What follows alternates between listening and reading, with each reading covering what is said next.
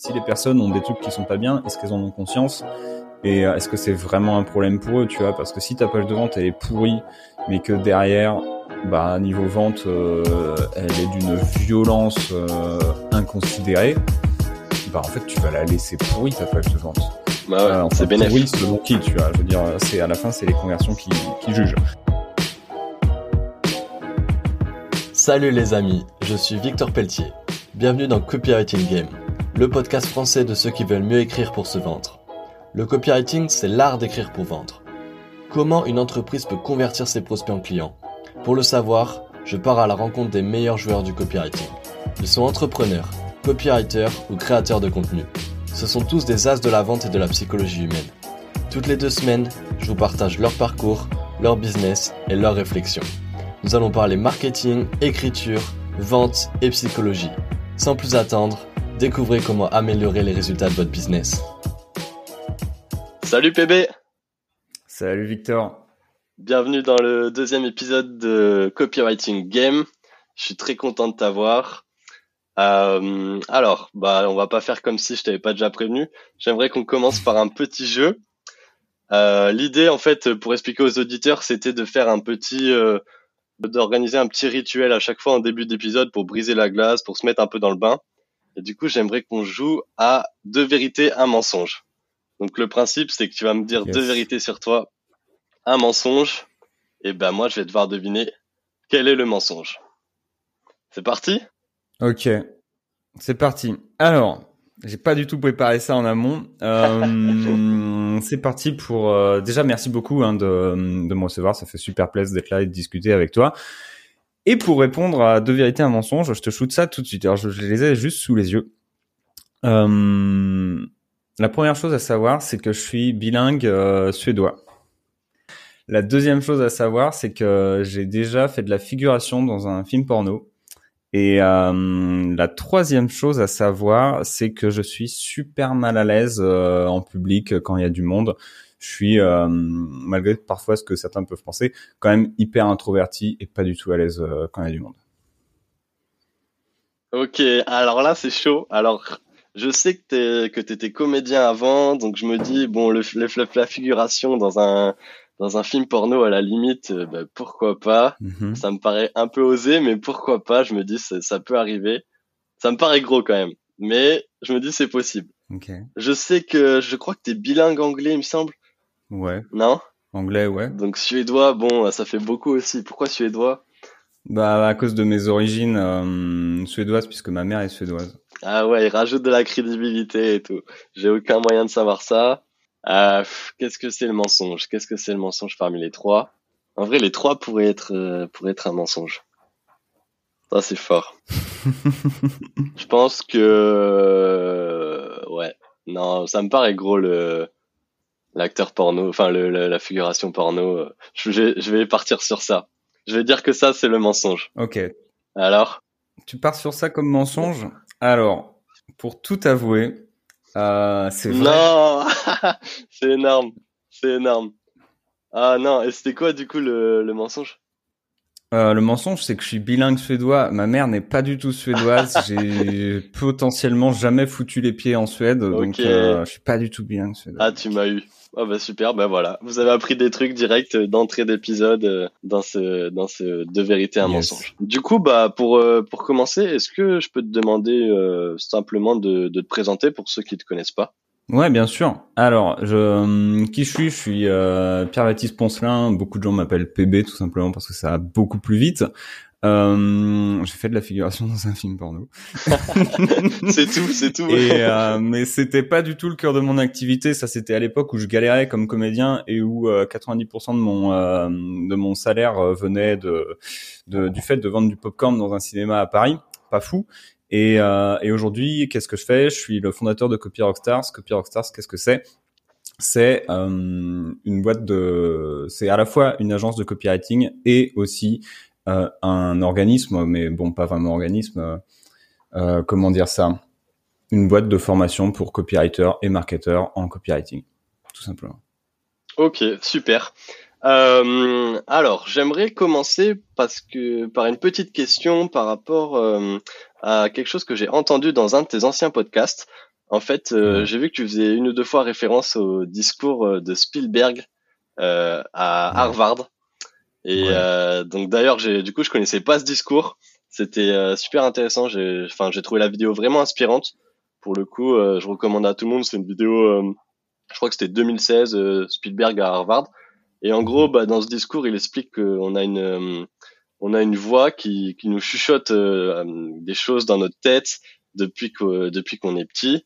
Et en fait, euh, les 25 premières années de nos vies, on n'écoute pas ce, on n'écoute pas cette voix, on écoute celle des autres en fait. On écoute celle de nos parents, on écoute celle de nos profs, peut-être de nos coachs sportifs.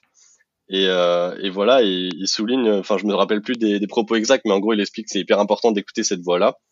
Et j'ai envie de te demander, Qu'est-ce qu'elle te chuchotait cette voix, toi? Eh ben, qu'est-ce qu'elle me chuchotait cette voix-là? Il y a eu beaucoup, euh, beaucoup, beaucoup, beaucoup, beaucoup de fois où elle m'a, elle m'a chuchoté euh, ce métier quelque part de, de concepteur rédacteur qui m'avait toujours un petit peu attiré. Et c'est con hein, parce qu'aujourd'hui je suis copywriter, tu te dis ah quand même franchement quelle aubaine.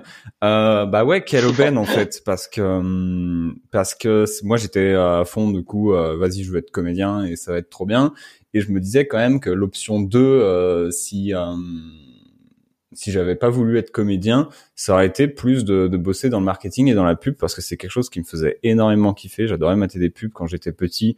Je voyageais je voyageais beaucoup et je me prenais beaucoup de décalage horaire dans la gueule. Et ce qui fait que hum, quand t'as un décalage horaire dans la tronche, tu te lèves à 5 heures du matin, tu vas regarder la télé, t'as 8 ans, tu sais pas quoi regarder, tu te retrouves devant téléachat parce que c'est du non-stop H24, euh, tu vois. Donc euh, j'ai bouffé du téléachat comme jamais et j'ai adoré ça et c'est très bizarre. Et euh, et vraiment cette chose-là, le fait de ouais tout ce qui portait sur le marketing, moi me faisait kiffer de ouf. J'ai vu un post sur LinkedIn là qui est passé il y a il y a un jour, je crois, quelqu'un qui disait ouais, euh, si tu devais parler au toi d'il y a d'il y a cinq ans, tu, tu lui dirais quoi? Euh, Moi, je lui dirais bah bouge-toi le cul et euh, c'est pas grave si t'as pas fait les bonnes études, puisque moi j'avais fait des études genre lettres, euh, lettres, ce qui n'avait rien à voir. Et je me disais bah je peux pas faire de marketing, j'y connais rien, c'est foutu, faut que je reparte de zéro, que j'aille faire une licence, un master et toutes ces conneries qui servent à rien. Et euh, mais voilà, en gros la petite voix qui me répétait PB tiens, le marketing, la pub et compagnie. Et moi, je me disais, bah non, euh, je peux pas, quoi. Ok, bah c'est parfait parce que c'était la question de tu dirais quoi il y a toi il y a cinq ans. c'était une c'était dans ma tête, j'allais peut-être te la poser après. Bon ben voilà, c'est parfait. Hop. euh, et du coup euh, donc euh, à la base tu avais comme tu l'as dit, tu étais donc acteur, comédien. donc tu es passé copywriter maintenant. est-ce comment ça s'est passé la transition et combien de temps t'as mis avant de, avant de trouver ton, ton premier client euh, en tant que copywriter? Alors la transition, ça s'est fait que hum, un peu du jour, euh, bah, pas du jour au lendemain, mais euh, j'ai j'ai quitté mon taf au cinéma. Je m'étais dit vas-y bon c'est chouette mais mais j'en ai un peu marre. J'ai arrêté, j'ai passé six mois un peu à voyager, à kiffer la vie parce que bon après ça faisait combien de temps que je bossais? Ça faisait peut-être cinq ans que, que j'avais démarré le monde du travail, peut-être un truc comme ça, et, euh, et où j'avais mhm. pas vraiment profité de l'argent que je gagnais. Donc euh, j'avais un peu kiffé. Et euh, au bout de six mois, je lance un business muscu nutrition pour les geeks. Et je me suis beaucoup amusé à faire ça pendant à peu près six mois, sauf jusqu'au jour où j'ai réalisé que bah faire des emails qui vendent, ça me passionnait beaucoup plus que dire aux gens euh, quels sont les macronutriments, comment peser ses protéines, enfin pas peser ses protéines, mais comment calculer un petit peu tout ça? Bref, ça commençait à me faire fondamentalement chier. Euh, l'anatomie, euh, l'anatomie aussi. Je me disais ok, je suis pas passionné par ça. En fait, il y a un problème et je veux pas être ce gars qui n'y connaît rien et qui va faire des, des formations et des coachings et mettre des gens en danger en fait. Euh, du coup, j'ai arrêté ça. Et la transition était toute trouvée vers le copywriting parce que c'était ce que je kiffais le plus dans mon activité. Je me suis lancé là-dessus et euh, les premiers clients, à peu près entre le moment où j'ai dit vas-y feu copywriting, ça a dû prendre euh, la première mission, ça a dû prendre trois mois, le temps de me mettre, euh, le temps de me mettre à niveau, je pense. Ok, donc en trois mois, tu as trouvé tes premiers clients. Ouais. Du coup, quel, quel conseil tu donnerais pour, pour trouver ses premiers clients à un copywriter aujourd'hui? Allez voir les gens. Va voir les gens. c'est hum, s'il y a des gens avec qui tu veux bosser, que tu as déjà en tête, juste va les voir, entre en contact avec eux, discute avec eux, ne les pitche pas nécessairement. Moi, mes premiers clients, je les ai jamais pitchés, j'ai été voir, j'ai étudié un peu leurs besoins, étudié un peu euh, justement les problématiques qu'ils avaient et euh, j'ai commencé à construire des offres autour de ça et va voir les gens en fait, tout simplement, on va discuter. Et même si euh, je vois beaucoup de copywriters parfois ou même de freelance en tout genre qui se disent ouais, je peux pas aller voir telle personne, je peux pas lui parler. Je veux dire, c'est euh, c'est trop une, un king ou, une queen et compagnie. Je veux dire, c'est des êtres humains comme tout le monde. Euh, chill, les, la plupart des gens sont chill et les gens qui sont pas chill, euh, bah ça doit pas être très ouf de bosser avec. Je sais pas. Après, il y a des gens mmh. qui sont très occupés. Ça c'est c'est sûr. Vous allez vous prendre, tu vas te prendre des murs, euh, tu vas te prendre des murs à un moment mais euh, ça coûte rien d'essayer en fait. Si tu pars, euh, si tu pars en tête que non, je vais pas le faire, bah c'est sûr que tu vas pas avoir de résultat. Si tu pars en tête de je vais le faire, tu auras peut-être un résultat. Tout simplement. Justement, par rapport à ça, as, donc comme tu dis, il y a des gens ils sont très occupés parce que ou alors ils sont très exposés, on les voit un peu partout, on se dit ok ça c'est inaccessible pour moi euh, et sûrement que d'ailleurs ils sont très occupés. Euh, quelle est euh, l'approche un peu parce que je sais que toi t'es pas trop de, de l'école de hum, par exemple d'aller voir une page de vente et d'aller dire bah écoute t'as vu j'ai vu dans ta page de vente il y a ça qui t'aurais pu faire ça mieux ça tu l'as ça c'est pas bien. Ça mhm. t'es t'es pas trop dans dans ce truc là tu trouves ça un peu enfin de ce que j'ai compris tu trouves ça un peu trop frontal. Donc euh, comment faire du coup pour euh, pour les aborder? Tu vas pas leur dire salut tu vas bien qu'est-ce que je peux faire pour toi tu vois? Non c'est sûr euh, j'ai tout un tas de process sur le sujet. Alors si je devais le résumer, euh, comment dire que je réunisse mes idées? En tout cas, déjà sur le fait de effectivement faire une relecture de page de vente qui n'a pas forcément été demandée, dans laquelle tu vas casser la page de la personne, c'est pas c'est pas idéal. C'est vraiment pas idéal parce que moi demain on vient me voir, on m'envoie un message, on me dit ah, t'as fait de la merde, de la merde, de la merde et encore de la merde. Ça fait pas trop euh, plaisir. Bah, ça fait pas super plaisir et je le sais en plus. C'est ça le problème, c'est que je le sais euh, où je fais de la merde, pourquoi je fais de la merde en fait. Et, euh, et je l'assume, mais en fait, elle est là la nuance, c'est euh, si les personnes ont des trucs qui sont pas bien, est-ce qu'elles en ont conscience? Et euh, est-ce que c'est vraiment un problème pour eux, tu vois? Parce que si ta page de vente elle est pourrie, mais que derrière, bah niveau vente, euh, elle est d'une violence inconsidérée, bah en fait tu vas la laisser pourrie ta page de vente. Bah ouais, euh, c'est bénéfique. selon qui, tu vois. Je veux dire, c'est à la fin, c'est les conversions qui, qui jugent. Ça, c'est un premier truc. Après, oui, il y a des points d'amélioration. Tu peux éventuellement faire ça si ça dure une, deux minutes, que tu apportes euh, un point de vue qui n'est pas en mode tiens, j'ai kiffé ta page de vente, j'ai kiffé que la manière dont tu as fait ça, et, euh, et, et, et est-ce que tu as pensé potentiellement à faire X, Y, Z plutôt que dire ça c'est pas bien, il faut faire ça à la place, tu vois Parce que voilà, on n'aime pas trop, euh, on n'aime pas trop se voir dire ce qu'on doit faire quand on l'a pas demandé. Maintenant, comment euh, comment j'approche aujourd'hui euh, moi quelqu'un? C'est simple, je lui dis que je kiffe ce qu'a fait cette personne. Et euh, j'ai fait un post aussi sur les réseaux sociaux, je crois là-dessus. je kiffe ce que fait cette personne et si elle veut qu'on discute de sa copie un jour, il y a pas de souci. Tu vois. Alors c'est pas la meilleure, euh, c'est pas l'approche qui va te donner tout de suite un résultat. Il y a plein d'autres approches qui te permettent d'avoir plus rapidement des résultats. Moi, c'est la tu mets un pied dans la porte. C'est ça. Tu mets déjà un pied dans la porte ou euh, tu poses déjà une, une, question à la personne pour savoir ne serait-ce que euh, est-ce que aujourd'hui euh, le copywriting c'est un sujet pour elle ou, ou pas quoi. Ouais. Ouais, c'est peut-être pas l'approche la plus euh, la plus originale, mais en tout cas, au moins, ça a le mérite d'être clair et euh, et t'es pas, tu vas pas faire des reproches à la personne. Et en plus, euh, bah, tu, tu fais le premier pas vers elle et voilà, si si elle a pas de copywriter en tête, peut-être que dans deux mois, elle va penser à toi et derrière, après, ça va enclencher une conversation, quoi. C'est ça. Après, tu as plein d'autres approches qui te permettent d'être beaucoup plus euh, que la personne se souvienne de toi. Je sais que euh, des personnes que j'accompagne qui l'ont fait très récemment, un des, exemples que je peux donner, c'est envoyer, euh, c'est envoyer des cartes. Ça, j'en ai déjà parlé euh, dans d'autres podcasts. Ouais. Et ça, c'est original, ça. Ça a toujours fait son petit effet, quoi. Du coup, c'est une carte. Tu crées le visuel, quoi, sur Canva ou un truc comme ça, et tu fais ton petit. C'est ça. Et ces cartes, tu mets juste le nom ou tu mets ah, personnalisé et tout, ok. Ouais, ouais, ouais, ouais, c'est mieux. Ouais, mieux. ouais, ouais, sinon, j'en ai envoyé 300. ouais, ouais.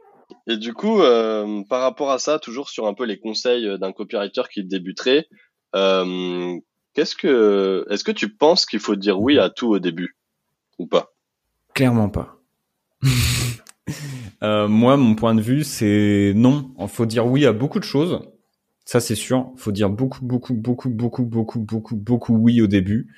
Euh, à plein de trucs qui, où tu peux te dire ça peut te faire perdre du temps. Euh, après, il faut commencer à, à, apprendre un petit peu à dire non parce que parce qu'après ça devient plus gérable.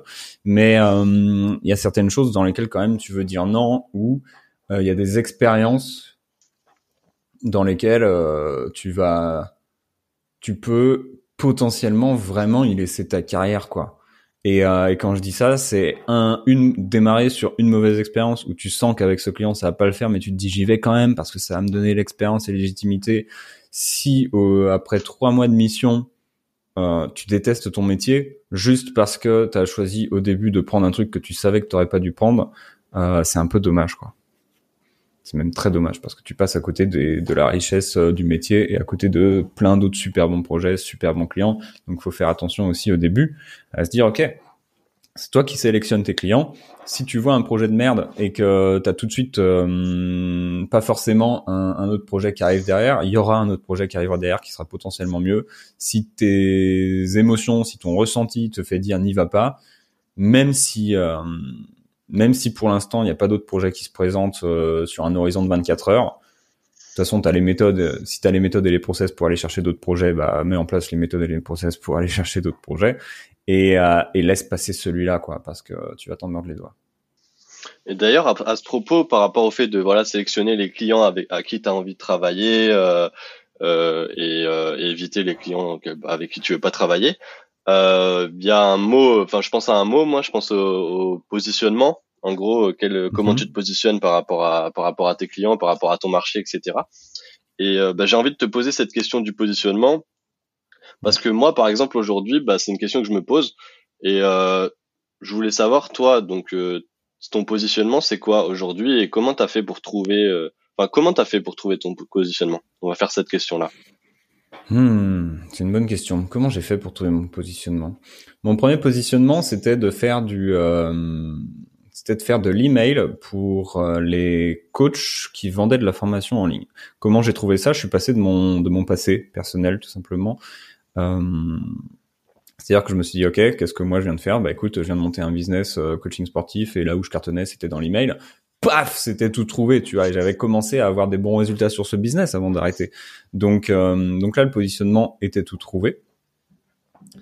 Et de fil en aiguille, je me suis retrouvé face à des clients où je me suis dit putain, j'ai trop envie de bosser avec, ça va être trop bien, qui n'étaient pas coach sportif du tout, qui n'étaient pas du tout dans le sport.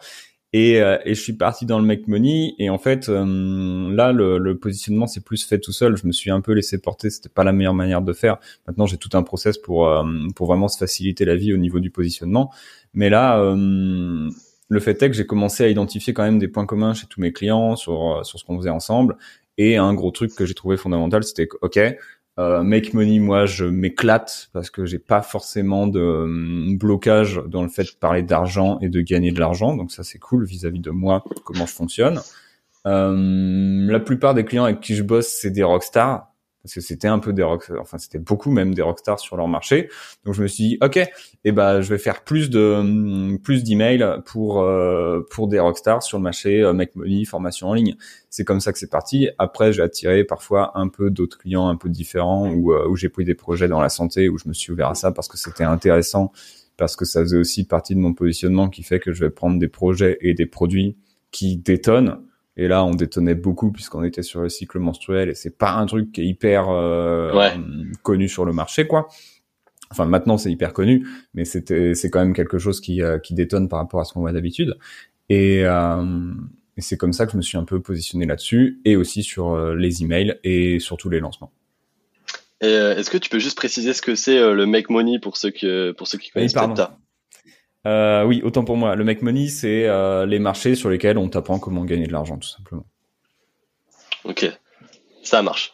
euh, Est-ce que j'ai envie qu'on parle un peu de, de personal branding, de voilà, de pour toi, comment, quel est le meilleur moyen pour créer sa marque personnelle aujourd'hui sur Internet? C'est une grosse question, quoi. Et je suis clairement pas la personne la plus adressée pour parler de personal branding. J'ai vraiment toujours fait ça de manière euh, intuitif, j'ai pas de process. Je veux dire, s'il y a un ultra beau gosse en personal branding, c'est Alex Viseo. Et s'il y a des questions qui, des personnes qui se posent des questions, pas des questions qui se posent des personnes. S'il y a des personnes qui se posent des questions sur le personal branding, euh, je les emmènerai massivement vers euh, vers ce qu'il fait. C'est le boss du, du personal branding, quoi. Ouais. Et hum, que répondre hum, que répondre euh, à ça? Est-ce que tu veux, est-ce que tu veux préciser ta question pour que je sois sûr de pas répondre à côté de la plaque? Ouais, bien sûr. Euh, bah en fait, euh, donc personal branding, ça va être euh, aujourd'hui. Bah, je voulais dire que le personal branding, c'est si t'as pas de personal branding aujourd'hui, c'est-à-dire si tu crées pas ta marque personnelle, bah clairement t'es pas, t'es noyé dans la masse. Aujourd'hui, mmh. faut, je pense que c'est un secret pour personne qu'il faut être visible sur Internet. Il faut apporter sa patte, un peu son, son identité. Et en fait, derrière, ma question, c'était un peu, euh, voilà, euh, je sais que bah, tu fais des posts LinkedIn, euh, que tu prends aussi la parole sur des podcasts comme on est en train de faire. Et je voulais savoir si c'était plus quelque chose que tu faisais instinctivement parce que tu avais envie de, de partager ou que derrière, évidemment, que ça, ça t'apporte aussi de la visibilité et que ça contribue à, à construire ton, ton monopole personnel, quoi. Mhm. Ok. Je sais pas, je sais pas si j'ai bien précisé. Attends, pardon? Ça, je sais pas si j'ai bien précisé ou si. Euh, euh, Si, si, si, ça, ça m'éclaire. Euh, j'ai, euh, il y a deux trucs sur le personal branding, c'est, c'est vachement bien, mais tout le monde n'en a pas besoin. Je connais des business qui font des, ouais. un taquet de, un taquet de pognon, alors que les, les fondateurs sont invisibles. Donc ça, c'est un, c'est une première chose à savoir pour les gens qui ont le plus peur du, de se mettre en avant.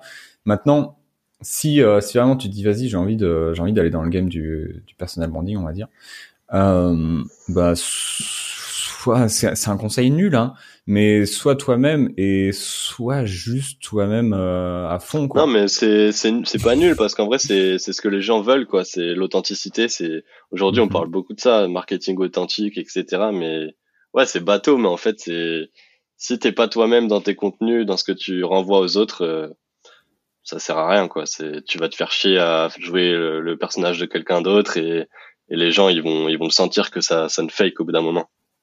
Mm-hmm. C'est juste. Donc ouais, être euh, y aller à fond dans, dans, dans ce que tu penses, pas forcément euh, pas forcément euh, rester entre euh, le cul entre deux chaises ou entre deux os. Enfin, j'ai plus l'expression exacte, mais euh, entre deux chaises, ouais. c'est ça. T'assumes à fond ce que tu dis, quoi. T'assumes à fond ce que tu dis. Limite, tu pousses un tout petit peu plus le volume de ce que tu dis en étant un tout petit peu plus, un peu plus direct, un peu moins dilué, on va dire. Ouais, c'est intéressant, c'est intéressant ça parce que c'est vrai que je remarque, moi je, je suis un peu bah, comme toi, je pense qu'il se passe un peu sur LinkedIn, et c'est vrai que les gens euh, qui ont qui génèrent le plus d'interactions et qui sont euh, qui sont le, les plus visibles, ils diluent pas du tout comme tu dis euh, leur leur pensée. C'est pas, il y a pas de compromis quoi. C'est tu, tu as une idée, tu la défends à fond. Tu vas pas tu vas pas dire ouais mais c'est vrai qu'il y a ça aussi et qu'il y a des arguments contre. Non, tu vas et tu tu dis moi mon argument c'est ça parce que A plus B plus C. Et, euh, et voilà, tu, c'est comme ça. Et, et, puis même si les gens ils sont pas d'accord, après ça, tu vas pouvoir en débattre en commentaire et, c'est comme ça, ça, fait avancer la discussion, quoi. C'est ça. Euh, je vais te poser des, des petites questions un peu plus euh, par rapport à, à, tes références. Euh, Alors, j'ai euh, ouais, j'ai encore deux trois petites questions. Euh, je suis chaud. Quel est T'es chaud? Allez, on y va quel est le copywriter ou, euh, ou là, enfin là ou le copywriter euh, anglophone que tu suis le plus? Anglophone pour commencer. Copywriter anglophone que je suis le plus vivant? Euh, bah, c'est dur de le suivre s'il est mort, non Enfin, t'as toujours ses contenus, mais il t'envoie des, des mails encore, non C'est vrai que ma question n'était pas du tout pertinente. Euh, le copywriter que je suis le, le, plus, je pense que ça reste s'il y a une personne que, que je veux rien louper de ce qu'elle fait, c'est Johanna Wib, Johanna Wib. J'ai jamais bien su prononcer son nom de famille. Pour quelqu'un qui, qui, qui la suit tout le temps, c'est un peu abusé. Mais Johanna de, de Copy Hackers, qui pour moi, elle, euh, elle casse la baraque, quoi. Elle a une newsletter? Euh, Il y a les emails de, de Copy Hackers, mais c'est marrant parce que c'est c'est pas une newsletter que tu suis pour suivre une newsletter, tu vois. Tu vois ce que je veux dire? C'est pas c'est pas personal branding forcément, c'est pas ah, c'est pas sur son branding personnel du tout. Du tout du tout. D'accord. Moi je regarde plus comment ils font du marketing, comment elle fait du de la copie elle-même, mais euh, d'autres personnes que je suis en dehors de ça euh, pour leur copie, tu vois. Euh, Aujourd'hui, je me suis un peu, euh, je me suis un peu éloigné. Je vois, je regarde plus beaucoup mes emails, euh, je dois t'avouer, euh, par rapport à ça mais je t'enverrai quand même faire jouer. Ok. Euh, ok, donc la deuxième question qui va avec, hein, c'est euh, quel est le copywriter francophone que tu suis le plus? C'est une bonne question ça. Le copywriter francophone que je suis le plus. Après, peut-être que tu suis plus des copywriters anglophones, je sais pas. Ben, de, hum, je suis de moins en moins en fait des euh, des copywriters en ce moment. Je dois t'avouer. Je regarde, hum, je regarde ce qu'ils font en France, mais en vrai, les, eh, je vais te dire, franchement, aujourd'hui, les copywriters que je regarde le plus, ce qu'ils font tout le temps, c'est euh, c'est tous les membres euh, Copy Rockstars. Ouais, ouais, ouais. Franchement, euh, si ça fait sens. Euh, je vous ai le mec, le, le, mec le mec est corpo quoi. ouais, de ouf. Non, non, mais vraiment. Je suis la, la, crème de la crème en France. Bah, c'est quoi déjà le nom? Ah ouais, Copy Rockstar, ouais. non, non, pas pas Copy Rockstars, euh, pas notre boîte à nous, mais euh, les les copywriters conformes. Je veux dire, euh, c'est les copywriters aujourd'hui que je suis que je suis le plus parce que je kiffe ce qu'ils font et que et que je veux les voir, je veux les voir tout péter en fait. Et, et c'est vraiment les copywriters en France que je suis le plus. Ouais. Ok.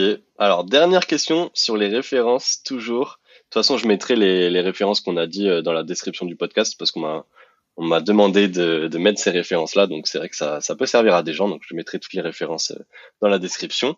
Euh, On va partir sur une question plus au, au niveau bouquin. Euh, mhm. Alors, je vais te laisser choisir entre deux bouquins qui, je pense, te parlent. D'ailleurs, j'en aperçois un. Actuellement, euh, les gens n'auront pas la caméra, mais j'en vois un. Donc, ça va être. tu peux me parler soit de The Advertising soit de coaching habits Eh ben, celui que je connais le mieux, ça reste quand même The Coaching Habits. Euh, yes, je voulais que tu parles de celui-là. Ouais, ok. Bah, c'est toujours la, la, grosse rêve, quoi.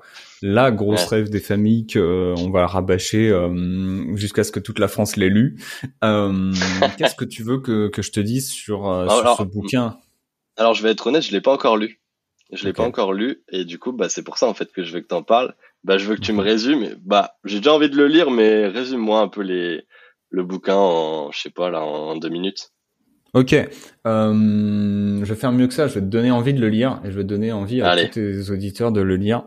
Euh, Enfin, est-ce que c'est mieux Je sais pas, c'est pas moi d'en juger, mais ce que ce que tu vas trouver dans ce bouquin, c'est sept questions plus des nuances de questions qui euh, qui vont être toutes les questions que tu peux suivre à poser en appel euh, en appel avec tes prospects avant de avant qu'ils deviennent clients pour que euh, vraiment tu puisses identifier très très concrètement leurs problèmes, trouver des solutions et qu'ils aient massivement envie de bosser avec toi à la fin. J'ai déjà envie de le lire là, c'est bon. ça, ça suffit là. Là c'est, ça va être sous le sapin à Noël là, c'est sûr. Je, je vais demander ce bouquin, je vais, je vais même pas attendre Noël, je crois, je vais aller le chercher. Ok, bah super. Ben écoute, on arrive à la fin. Euh, est-ce que où est-ce qu'on peut te, te retrouver euh, si on veut si on veut suivre PB Poncelin? Yes. Alors où est-ce qu'on peut me, me, retrouver? Je suis actif sur euh, différents endroits. Déjà la base la base base c'est copyrockstars.com et c'est un peu le hub où on peut retrouver tout. Là où je suis le plus actif aujourd'hui, c'est sur LinkedIn. PB Poncelin si je dis pas de bêtises et, euh, et, un petit peu sur Instagram si tu as envie de voir des stories dans lesquelles euh, je mange du comté ou alors euh, je regarde la mer waouh much euh, much impressive very very inspirationnel euh, PB Poncelin aussi sur Instagram quoi ok bah écoute PB c'était c'était un plaisir de t'avoir et, et c'était trop cool merci à toi et eh ben c'est un plaisir d'être passé d'être passé chez toi allez salut à bientôt salut mec merci encore Merci d'avoir écouté Copywriting Game. Si t'as écouté jusqu'ici, c'est certainement que l'épisode t'a plu. N'hésite pas à t'abonner et à partager le podcast. J'ai lancé ce podcast car le copywriting me passionne. Je suis copywriter et si t'as des besoins à ce sujet, n'hésite surtout pas à m'envoyer un message. Tu trouveras mon LinkedIn et mon mail dans la description. À très vite sur Copywriting Game. le podcast du copywriting.